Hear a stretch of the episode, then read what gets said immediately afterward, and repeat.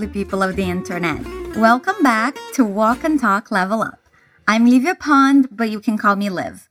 This is episode 80 of our All English podcast. Can you believe it? How long have you been with us? It doesn't matter if this is your first or 80th time, we're so glad you're here with us. Thank you so much for taking the time to listen, share your time with me, and let me be part of your journey in learning English. Since this is an extra special episode, you're gonna hear me talk a little more, okay? I just want to make sure you know that this and all of our podcast series were created thinking of you. They're made for you to include language learning in your day to day life, since you can listen to it wherever you are. Every now and then, we like to break it down how and why our podcast series works on helping you with your language learning. We always start these episodes by listening to a brand new dialogue. Then we go over it line by line to make sure we understand everything. And most importantly, to work on our pronunciation, we repeat everything we hear. When I ask you to repeat, it's very important that you do it out loud, okay? I know I say it all the time, but it's important for you to hear yourself speak. We sound very different in our minds and in real life, so you have to be able to hear yourself to notice the speech patterns that need improving. Now, before we listen to the dialogue, let's quickly talk about the fluency hacking method. This method is in every episode, even if we don't mention it. It consists of four simple steps that help you communicate in any language. The first step is the challenge. Here, you challenge yourself to learn something new. Step number two is the one where you turn challenge into knowledge. It's called the bridge. You turn everything you didn't understand before into something understandable. The third step is the great leap. It's time for practice. The great leap is where you will do intense listening training, memorizing vocabulary, and getting used to the sounds and quirks of the native language. That is what we're doing here. And finally, step number four, the magic. It's the phase of the process where we will internalize all the content learned so you'll never forget a word again. If you're listening to this through our content portal, you'll find extra content in the description so you can expand your learning. And if you're listening to us through a streaming platform like Spotify, Apple Podcasts, or anything else, remember to head over to fluencytv.com to have access to that and to over a thousand free lessons in five different languages. We'll soon be adding more languages to that, so be sure to check it out. Okay, okay, I'm gonna stop talking and we can finally get started. We're going to listen to a conversation between two women, Gina and Amy. Try to figure out what they're talking about.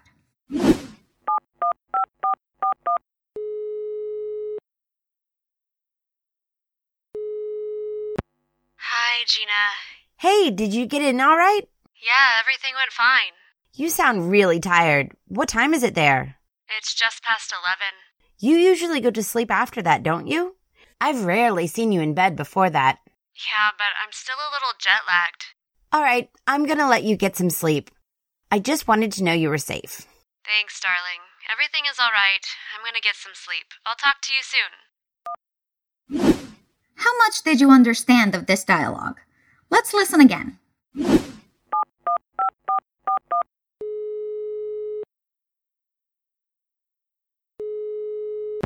Hi, Gina. Hey, did you get in all right? Yeah, everything went fine. You sound really tired. What time is it there? It's just past 11. You usually go to sleep after that, don't you? I've rarely seen you in bed before that. Yeah, but I'm still a little jet lagged. All right, I'm gonna let you get some sleep. I just wanted to know you were safe. Thanks, darling. Everything is all right. I'm gonna get some sleep. I'll talk to you soon. All right, let's jump in. We heard a phone conversation in which Gina calls Amy. Our dialogue starts with Gina saying, Hey, did you get in all right? Get in is a phrasal verb. It can have different meanings, but here it means, Did you arrive okay? Are you safe? Let's repeat what Gina says. Hey. Did. You. Did you? Did you notice the linking sound there? You're probably familiar with them. They happen when we speak naturally. One or more words turn into one single sound. Let's repeat again, and this time try to mimic that sound. Did you? Get. In. Get in. Did you? Get in. All right. Did you get in all right? Again, did you get in all right? Good job. Amy answers saying, Hi, Gina. Repeat, Hi, Gina. And she continues saying, Yeah, everything went fine. So she did arrive safely and everything is okay. Repeat, Yeah. Everything? Everything went fine. Everything went fine. Again, everything went fine.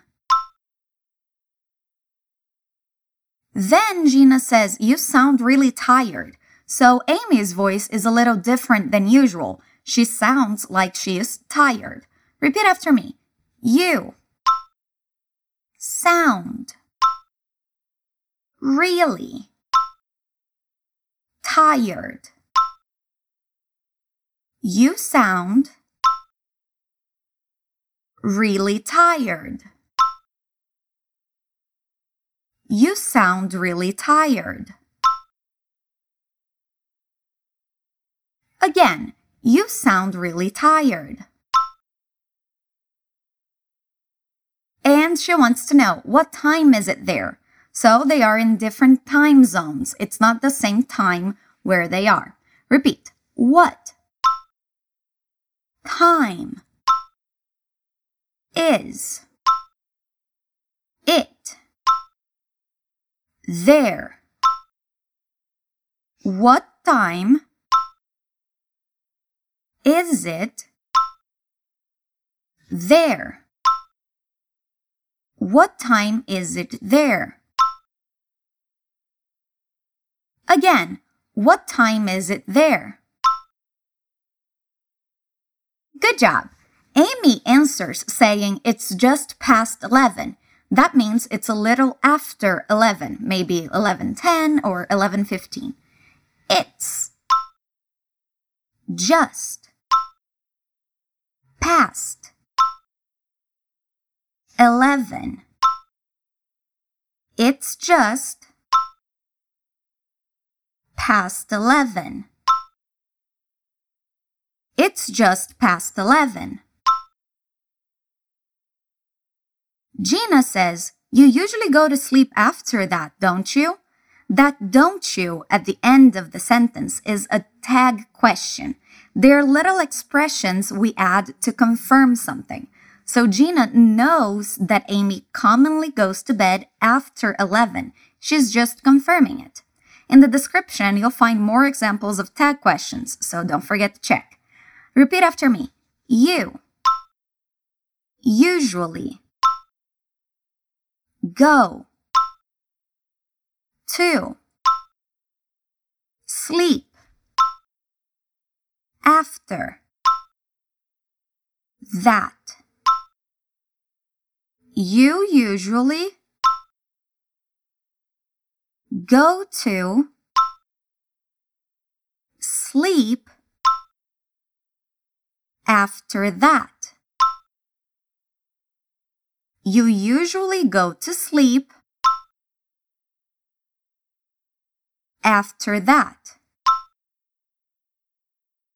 Don't you don't you?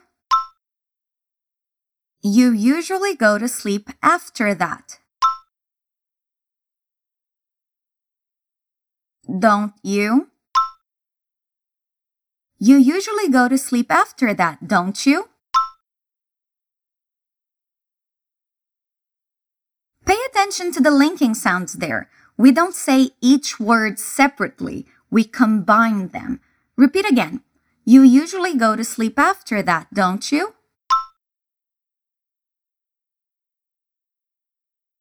Awesome job. She continues saying, I've rarely seen you in bed before that. Rarely is a frequency adverb. They're used to indicate how often something is done. So Gina is saying that she almost never sees Amy in bed before 11 p.m. Repeat. I've rarely. Rarely. Seen. You. In. Bed. Before. That. I've. Rarely seen you in bed before that. I've rarely seen you in bed before that. I've rarely seen you in bed before that. I've rarely seen you in bed before that. One more time. I've rarely seen you in bed before that. Amy answers saying, Yeah, but I'm still a little jet lagged. Jet lag is what happens when you travel by plane and the time zone changes and your body gets extremely tired. Here, Amy is using that as a verb, saying that because of the traveling, the trip, she's tired and her body is heavy and tired too. Let's repeat. Yeah. But I'm still a little jet lagged. Yeah, but I'm still a little jet lagged. Yeah, but I'm still a little jet lagged. Again, yeah, but I'm still a little jet lagged. Gina then says, All right, I'm gonna let you get some sleep. Here we have the contraction of the words going to. It becomes gonna. Repeat after me. Gonna. I'm gonna. All right. I'm gonna let you get some sleep. All right. I'm gonna let you get some sleep. All right, I'm gonna let you get some sleep.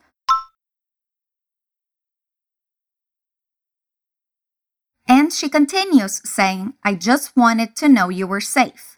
Repeat. I just wanted to know you were safe. I just wanted to know you were safe. I just wanted to know you were safe. And we got to the last line of dialogue. Amy ends the phone call saying, Thanks, darling. Repeat. Thanks. Darling. Thanks, darling. Everything is all right. Everything is all right. Everything is all right. Now we have another contraction. You can contract the contraction I'm gonna to I'ma. It's a weird sound and very informal, but it works as a way of saying I'm going to. Repeat. I'ma. I'ma. I'ma get some sleep. I'ma get some sleep. She's saying she's going to sleep. Repeat her full sentence. I'ma get some sleep. And she says goodbye, saying, I'll talk to you soon. Repeat after me. I'll talk to you soon. I'll talk to you soon. Again, I'll talk to you soon. Awesome job. Let's hear their conversation one more time.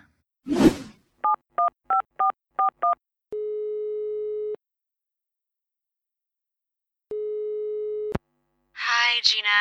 Hey, did you get in all right? Yeah, everything went fine. You sound really tired. What time is it there? It's just past 11. You usually go to sleep after that, don't you? I've rarely seen you in bed before that. Yeah, but I'm still a little jet lagged. All right, I'm gonna let you get some sleep. I just wanted to know you were safe. Thanks, darling. Everything is all right. I'm gonna get some sleep. I'll talk to you soon. So, how was it hearing the dialogue this time? Did you understand everything? Feel free to listen to this episode as many times as you want. You can even memorize this dialogue. It's a great way to internalize what you learned here. All right, this is the end of this week's episode.